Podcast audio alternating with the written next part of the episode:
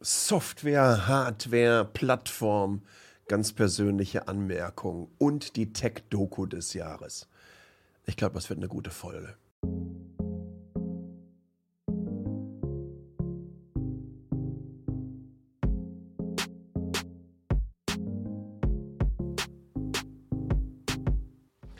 Hallo zusammen. Äh, ja.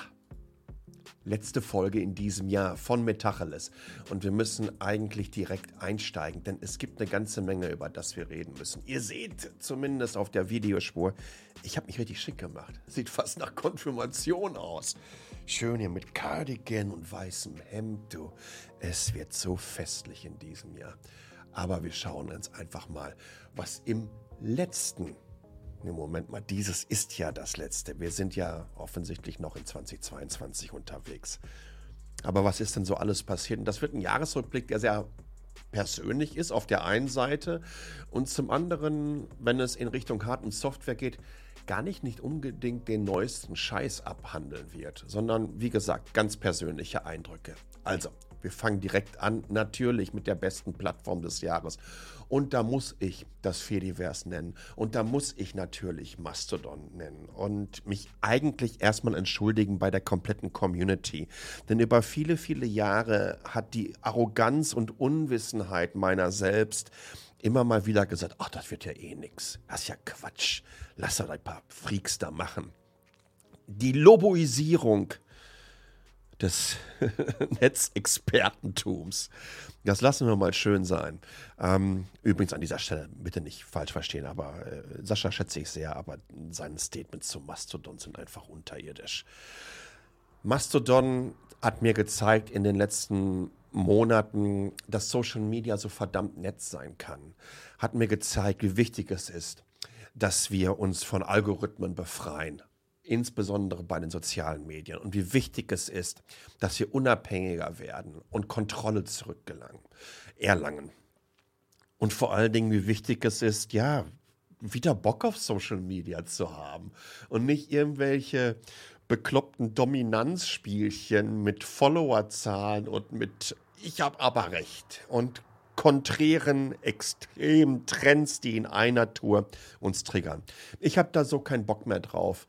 Mastodon ist für mich die Plattform des Jahres. Mittlerweile probiere ich auch Pixelfett ähm, aus. Das ist also eine Instagram-Variante. Ähm, und ich bin mir sicher, dass ich noch mehr Services im Fediverse in 2023 entdecken werde. Link auf meine Mastodon-Anleitung ist natürlich im begleitenden Artikel und es wäre schön, wenn wir uns da sehen würden, weil ich glaube, das tut uns allen gut. Nicht nur, weil ihr dann so ein wenig sicherer seid vor den Kultisten der Space Karen, die ja wirklich komplett auf Twitter freidreht. Wenn es um Hardware geht, es, es geht gar nicht anders. Ich muss bei Smartphones ganz klar das Google Pixel 6 nennen. Also das Normale. Das bekommt ihr mittlerweile bei eBay für, ich glaube, so um die 250 Euro. Und obwohl ich das Pixel 6 Pro auch hatte, habe ich mich für das 6er entschieden, weil ich den Formfaktor liebte. Ich mochte, wie sich das Display anfühlte, was keine abgerundeten Ecken hat. Und eigentlich war es auch in einer gewissen Art und Weise ein Statement. Du musst nicht immer das High-End-Phone haben. Jetzt habe ich auch noch ein Pixel 7 und ein Pixel 7 Pro hier. Aber auch da denke ich mir, müsst ihr vom Pixel 6 aufs Pixel 7 updaten? Natürlich nicht. Das ist noch übrigens noch mal ein bisschen kompakt, hat kleineres Display, ein äh, bisschen leichter dadurch auch. Aber wenn ich mir die Preise auf dem Gebrauchtwarenmarkt anschaue, dann könnt ihr mit dem Pixel 6 wirklich einen absoluten Schnapper schießen, der für die nächsten jetzt noch vier Jahre Security-Updates bekommt, beziehungsweise dann auch noch zwei Jahre lang Android-Updates. Für mich das Phone des Jahres und äh, ebenso, naja, ein Statement von Mountain View, dass Google jetzt wirklich im Smartphone-Markt angekommen ist. Tolles Gerät. Bei den Club-Phones möchte man jetzt meinen, dass ich eigentlich Samsung ins Schilde führen möchte. Nee, dem ist nicht so. Äh, Shoutout an Oppo. Die sind auf dem deutschen Markt mit dem Find N nicht verfügbar. Aber das Find N ist zum allerersten Mal ein Klappphone und ich hatte die ersten Samsung und ich hatte diese Microsoft Surface Duo Dinger gehabt und whatever. Äh, nach der ersten Begeisterung lagen die nach zwei Wochen einfach rum, beziehungsweise ich habe sie dann weiterverkauft. Das hat eine ganze Menge mit dem Formfaktor zu tun. Das Oppo Find N macht einiges anders. Es ist eine Ecke kompakter und, naja, es, es faltet nicht das Display. Es klappt es nicht richtig zu, obwohl es natürlich zu ist. Aber es biegt es. Und dadurch entsteht so ein kleiner Hohlraum neben dem Scharnier. Und das bedeutet, dass ihr die mittlere Falz, die ihr auf den Samsung Club Smartphones seht, da einfach nicht seht. Und in Kombination mit dem Formfaktor ist es für mich ganz klar so, dass ich sagen muss, wow, Oppo hat da einen rausgehauen. Übrigens, jetzt haben sie gerade das Oppo Find N2 vorgestellt. Äh, das wiegt nur noch so viel wie ein Apple iPhone 14, wie heißt denn das Ding? Ein Max oder Ultra, das die größte Variante, bis irgendwie so bei 230 Gramm oder so. Und die machen da ein Klappphone raus, was ihr dann auch als Tablet nutzen könnt. Was ich vielleicht sogar noch spannender finde, ist das Oppo Find N2 Flip zum Samsung Flip, der Wettbewerber. Aber die gehen so hardcore auf die Fashion-Abteilung. Okay, da hat Samsung ein bisschen vorgelegt. Und obendrauf packen die vorne euch, das ist glaube ich ein 3,23 Inch Display, ja, OLED-Display mit einer besseren Auflösung und fast ebenso groß wie das Display des allerersten iPhones. Richtig, richtig abgefahren. Und von daher Oppo für mich die Überraschung dieses Jahres, uns ganz klar in jeglicher Form der Smartphone Klapp, hast du nicht gesehen, Display King. Da muss sich Samsung wirklich warm anziehen, in der Hoffnung, dass die auch auf die westlichen Märkte kommen. Ja, ähm, dann wieder etwas ganz Pragmatisches, denn das wichtigste Input-Tool, was ich habe, ist letztendlich die Tastatur. Und ich bin groß geworden in einer Zeit, in der man entweder ganz, ganz, ganz hässliche Schmerzen nach einem Tag am 64er bekommen hat, weil die Tastatur einfach so hoch war von dem Brotkasten, von dem Commodore 64 in den 80er Jahren damals. Oder du hast an einem IBM-PC gesessen oder vor so einer Sherry-Tastatur, die wogen gefühlt 10 Kilo und die Tasten haben einen Hub von, ja, das konntest du in Dezimetern messen. Also, und vor allen Dingen haben sich die Nachbarn beschwert, weil die wahnsinnig laut waren. Logitech, heißt das? Ähm, Key MX, MX Keys, ich verwechsel das mal gerne. Für mich die großartigste Tastatur die ich überhaupt jemals hatte. Und das meine ich auch nach den diversen Apple-Tastaturen, die ich richtig gut fand. Aber die Kiste kann richtig was. Kostet roundabout 100 Euro ist bei mir mit dem MacBook verbunden, aber genauso mit meinem Gaming-PC und ich kann über eine Taste über Bluetooth einfach sehr, sehr schnell umschalten. Warum finde ich die gut? Wenn Schreiben dein Job ist, und du bekommst eine neue Tastatur oder ein neues Laptop oder wie auch immer, dann fremdelt man ganz gerne am Anfang.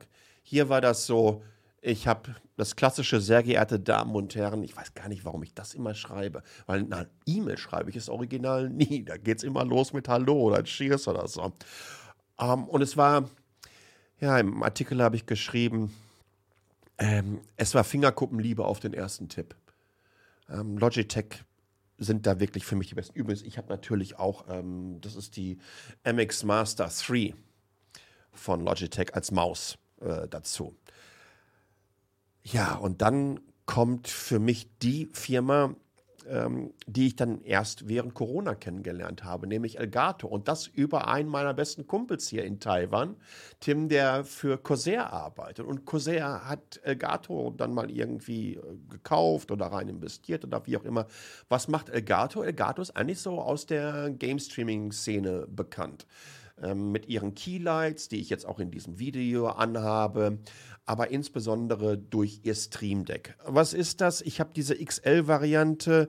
Ich habe gar keine Ahnung, wie viele Tasten sind denn da jetzt überhaupt drauf? 5, 8, 32. Insgesamt 32 klitzekleine Displays, die ich mir dann mit Bildchen bespielen kann. Und hinter diesen Bildchen liegen Prozesse und Instruktionen, ob Programme auszuführen sind, ob es ein Link zu einer Webseite ist, ob es zum Beispiel bedeutet, dass meine Keylights hier an- und ausgeschaltet werden sollten, beziehungsweise die geregelt werden. Ich kann Kameras umschalten und so weiter und so fort. Ich kann ohne das Ding nicht mehr leben. Das ist das Großartigste, was ich mir vorstellen kann. Jetzt bin ich natürlich auch Hardcore-Fanboy. Ich habe hier den Low-Profile-Arm, ich habe das Wave XLR, was an meinem Shure-Mikrofon hängt, als Audiomixer. Und ich habe hier irgendwie diesen Multi-Mount-Arm, auch für die Kamera. Das ist einfach richtig geile Qualität. Und die raffen es, was Menschen im Homeoffice, in der Präsentations-, aber auch in der Streaming-Szene benötigen. Und interessante Art und Weise sehe ich das auch immer wieder auf professionellen Events in der Regie. Elgato Stream Deck. Gibt es verschiedenste Varianten. Im Text gibt es da mehr zu. Für mich unverzichtbar und ein großartiges Gerät. Laptop des Jahres wird bei mir Dell Project Luna. Es ist jetzt erstmal ein Konzept, aber es zeigt, ja, ich habe schon mal über modulare Laptops gesprochen und die gibt es auch. Aber wenn das jemand macht, wie Dell, also eine Company, die ja nun mal zu den größten Laptop-Produzenten gehört. Und die Art und Weise, wie sie das umsetzen, wie einfach ich an die diversen Mo Module, also PCB, das Motherboard, wo dann ein Prozessor und so weiter drauf ist, ähm, Festplatte, RAM, Batterie und so weiter, mit, mit, mit, mit einsam kleinen, ja, es ist kein Schraubendreher, ja, aber du haust dann wie auf so eine Art eingelassenen Reset-Knopf drauf und kannst dann Tastatur abnehmen und kommst wirklich an die jeweiligen Komponenten. Das ist so wichtig. Das ist so wichtig aus, Nachhaltigkeits, aus der Nachhaltigkeitsperspektive, dass unsere Laptops upgradebar, reparierbar werden. Wir können es einfach nicht mehr leisten, dass wir meinen, nur wenn die Batterie jetzt irgendwie auf 50 Prozent oder auf 70 Prozent runtergeknallt ist, uns komplett einen neuen Laptop kaufen. Oder wenn wir einfach mal eine etwas schnellere oder größere SSD brauchen oder mehr Arbeitsspeicher. Ähm, das Dell Project Luna sieht einfach sensationell gut aus. Und von daher muss ich sagen, Hut ab. Ansonsten, Fazit Hardware 2022, ja, äh, jetzt nicht irgendwie etwas, was mich total umgehauen hätte. Äh, Im Gegenteil, ich warte immer noch auf den äh, Mac Mini mit einem M2-Prozessor. Ähm, die äh, neue VR-Brille von Meta hat mich auch nicht umgehauen. Und deswegen beziehe ich mich hier eigentlich auf Komponenten, die es entweder noch nicht gibt oder die es schon gibt und die ich nahezu täglich im Einsatz habe. Kurzer Werbeeinschub. Shoutout an die Itemis AG. Top 100 Innovator, Great Place to Work und die suchen noch Leute. Wenn du Interesse daran hast, die Zukunft des autonomen Fahrens mitzuentwickeln, entwickeln und dabei zu helfen. Ebenso wie die Zukunft des Internet of Things und jetzt nicht unbedingt jeden Tag ins Office fahren möchtest, sondern die Flexibilität des Remote Work liebst. Bei mir im Newsletter und im Artikel findest du alle Infos zu der ITEMIS AG aus Lünen und ich freue mich ganz besonders darauf, dass die diesen Podcast sponsoren, denn das ist wirklich eine Herzensangelegenheit, so ein Unternehmen, vor allen Dingen auch noch aus meiner Heimatregion, hier als Kooperationspartner zu haben und die auch wirklich richtig was verändern wollen und können. Bei Software, da können wir relativ schnell durchrauschen. Da muss ich Canva nennen. Ich bin völlig talentlos, wenn es darum geht, irgendwelche Bildchen zu malen, zu zeichnen und so weiter und so fort. Meine Mom ist eine absolute Künstlerin, ähm, die malt, äh, die designt äh, Kinder- und Frauenklamotten, ähm, die macht Skulpturen. Ich, ich kann das alles nicht. Ich weiß nicht, woran das liegt. Ich nutze für meine Bilder hier auf Metacheles, nicht nur auf Metacheles, aber unter anderem Canva. Canva äh, macht jeden zum Photoshop Philipp. Schaut es euch im Artikel an. Es ist so großartig. Ehrlich. Und ich kann ohne das Ding überhaupt gar nicht mehr leben. Ich nutze es tagtäglich auch für Social Media Sachen. Wie schaffe ich Metacheles? Wie kann ich Daten und Informationen verarbeiten? Google Keep und Notion. Ja, Google Keep für die schnellen Ideen, Notion, um die Dinge dann in näheren und umfangreicheren Kontext auch zu schaffen, um mir so eine eigene Wissensdatenbank äh, hinzubekommen. Ich habe das auch mal in einer der vorherigen Ausgaben gepackt, meine drei, äh, Top 3 Tools, um digital und remote zu arbeiten. Deswegen Notion und Google Keep kommen auch bei mir hier auf die Liste der besten Software. Dann geht es in die Vermögensaufbauabteilung mit Parkett. Ähm, wie das Parkett, also das Börsenparkett, aber mit einem Q anstatt einem K und mit dem Doppel-T hinten dran. Ähm, ist auch wiederum eine deutsche Firma. Ich nutze die App aber ich nutze es auch im Browser und habe da Fonds und Aktien und so weiter drin. Aber die Detailtiefe, wie ich zusätzliche Informationen zu Companies bekomme, wie mir zum Beispiel schon angekündigte Dividenden eingespielt werden und dargestellt werden, wie ich Wochenends, äh, äh Wochenzusammenfassung, Monatszusammenfassung bekomme, aber auch Jahreszusammenfassung. Startup aus Deutschland, tolle Lösung, kann ich wirklich nur jedem empfehlen. Und last but not least bei Software natürlich NordVPN. Ich kann hier nicht ohne VPN leben, insbesondere wenn es darum geht, wie mein Medienkonsum aussieht. Auf meiner Nvidia Shield TV ähm, ist NordVPN installiert, weil darüber kann ich dann einfach auch mal in der ARD-Mediathek äh, A, die Live-Geschichten sehen, wenn ich mich über eine, deutschen, äh, eine deutsche IP dann entsprechend einwähle, aber auch Dokumentation. Und das ist übrigens die Geschichte, weil das ist die beste Tech-Doku, ähm, die ich mir vorstellen kann. Alles ist eins außer der Null. Äh, es geht hier um den Chaos Computer Club, aber vor allen Dingen geht es hier um Wau Holland, einen der Gründer des Chaos Computer Clubs. Und da wird die Geschichte von ihm erzählt, äh, wie er sich vom, vom Nerd ähm, zum Verfechter der Demokratie entwickelt hat. Der Wow Holland hat mich in meiner Zeit damals in den Mitte der 80er, Ende der 80er Jahre wirklich extrem inspiriert, mich mit Computern zu beschäftigen, generell der gesamte Chaos Computer Club. Es ist so eine wunderbare Doku geworden, ebenfalls verlinkt. Warum wiederhole ich das? Natürlich ist es alles verlinkt in dem Newsletter. Aber ihr möchtet euch das wirklich äh, gerne anhören. Ansonsten habe ich meine persönlichen Metacheles Top 5 Ausgaben auch noch sortiert. Für mich war es ganz klar, warum wir mehr Fediverse brauchen, weil es einfach so wichtig ist, dass öffentliche Einrichtungen, aber auch die, der öffentliche Rundfunk im Fediverse unterwegs ist und nicht mehr die Algorithmen von privaten, gewinnorientierten Companies füttert, dann warum ein Tempolimit Innovation schafft. Ich kann es nicht mehr hören, warum Tempolimit andauernd immer wieder in so einen negativen Kontext gepackt wird. Nein, im Gegenteil. Ich glaube, wir gewinnen ganz, ganz viel dadurch und ebenso die Automobilindustrie. Dann natürlich nochmal modulare Smartphones und Notebooks. Das haben wir gerade mit dem Project Luna von Dell angesprochen. Ebenso der große NFT-Betrug. Ich meine, diese gesamte NFT-Szene des zurück, nicht nur des zurückliegenden Jahres so ein wenig Wolle nehme, weil es einfach so ein Bullshit ist. Und dann, last but not least, elf Wochen Deutschland, ein Rent aus purer Verzweiflung über meine Reise im Sommer, die mich wirklich im Kopf richtig weit nach hinten geschossen hat, wenn du zum ersten Mal nach zweieinhalb Jahren wieder nach Deutschland kommst. Das äh, war ein Kulturschock. Zusammenfassend bleibt mir echt zu sagen, dass das Jahr 2022 das Jahr ist, was in die Geschichte eingehen wird, in dem AI, künstliche Intelligenz, Mainstream geworden ist.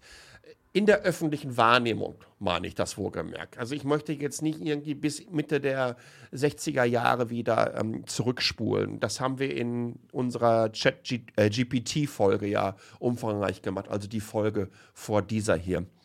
Aber die Art und Weise, wie wir Text-to-Image Apps mittlerweile auf jedem Smartphone sehen und wie wir mit ChatGPT auf einmal so einen Chatbot haben, der uns unheimlich viel ausspuckt. Das bedeutet, dass Abermillionen Menschen das ausprobieren werden mit all den Vor- und Nachteilen. Und wir müssen uns mehr und mehr über die Nachteile bewusst werden. Und Nachteile hat einfach auch das Digitale. Und das hat eine ganze Menge damit zu tun, dass zwischenmenschliche Begegnungen und die Art und Weise, wie wir uns miteinander austauschen, im digitalen sehr schrill geworden ist. Auch nochmal in diesem Jahr. Und da hat natürlich Twitter zu beigetragen. Ich mache jetzt kein finales Twitter-Bashing, aber ich glaube, dass wir Alternativen haben dass das Fediverse und Mastodon, äh, da komme ich jetzt nochmal drauf zu sprechen, natürlich eine Alternative ist. Aber dass wir diese Alternativen auch brauchen, dass wir diese Alternativen auch nutzen. Es gibt aber noch eine Alternative. Und ähm, diese Alternative beschreibt am Ende von der Doku über den Chaos Computer Club der Wow Holland nochmal ganz wunderbar. Hören wir mal rein. Gestern Abend hockte Rob vorne auf dem Podium und er hat geschildert, dass er bestimmte Probleme der Region nur kapiert hat, weil er nicht virtuell, das formuliere ich jetzt mit nur, weil er nicht virtuell, sondern leibhaftig, wie das schöne deutsche Wort heißt, dort anwesend war, den Menschen ins Gesicht schauen konnte, deren Reaktionen unmittelbar das heißt auf fremdsprachig übersetzt ohne Medium, erlebt hat. Und diese unmittelbare Erfahrung, die ist wichtig und diesen ganzen virtuellen Dreck, den sollen sich einige mal abschminken. In diesem Sinne, vielen, vielen Dank für all euren Support. Äh, ich hätte nicht gedacht im März, äh, dass ich das hinbekommen würde, äh, so ein Format auf die Beine zu stellen. Jetzt ist es mehr oder weniger ein Job geworden. Und da könnt ihr auch mal sehen, wie schnell sowas gehen kann für all die Leute, die dir andauernd sagen, das geht nicht. Kann nicht und geht nicht, wohnt ja meistens auch in der Willnichstraße, um nochmal das Phrasenschwein zum Jahresende zu füttern. Ich kann mich nur bei euch bedanken. Ähm, das hat riesig viel Spaß gemacht in diesem Jahr. Wir machen jetzt vier Wochen Pause und ich wünsche euch und uns allen wirklich nicht nur das, was der Wau gerade gesagt hat, dass wir ähm, mehr im Analogen miteinander zu tun haben, sondern dass wir einfach auch dieses Fingerspitzengefühl im Digitalen entwickeln. Und vor allen Dingen wünsche ich mir, dass wir durch 2023 ohne diesen beschissenen Krieg kommen, dass ihr alle gesund bleibt und ja, dass die Welt so ein kleines bisschen besser wird. Und damit habe ich ja wirklich komplett am Emo-Bass gezupft und denke mir, besser kannst du mit einer Weihnachtsausgabe nicht aufhören. Bleibt gesund, bis zum nächsten Jahr. Frohes Neues. Ciao.